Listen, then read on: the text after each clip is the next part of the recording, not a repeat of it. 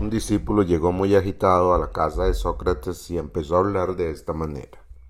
Maestro, quiero contarte cómo un amigo tuyo estuvo hablando de ti con maldad.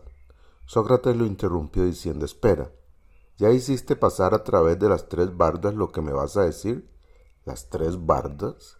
Sí, replicó Sócrates. La primera es la verdad.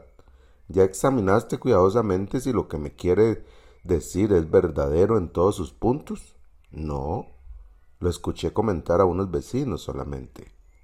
Pero al menos lo habrás hecho pasar por la segunda barda, que es la bondad. ¿Lo que me quieres decir es por lo menos bueno? No, en realidad no, al contrario. Ah, interrumpió Sócrates. Entonces vamos a la última barda, la necesidad. ¿Es necesario que me cuentes eso? Para ser sincero, no. Necesario no es. Entonces, sonrió el sabio, si no es verdadero, ni bueno, ni necesario, sepultémoslo en el olvido. Qué sabia estas tres bardas, ¿verdad? Me parece a mí.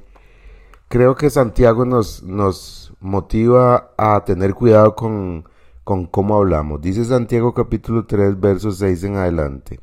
De todas las partes del cuerpo, la lengua es una llama de fuego, es un mundo entero de maldad que corrompe todo el cuerpo, puede incendiar toda la vida porque el infierno mismo la enciende.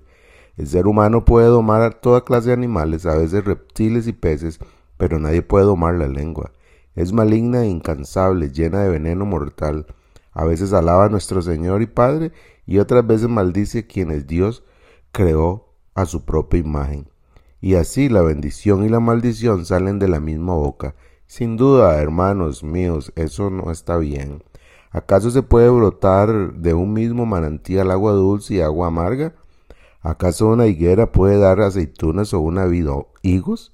No, como tampoco puede uno sacar agua dulce de un manantial salado. Hoy, póngale atención a sus palabras y a las cosas que hablas de las demás personas.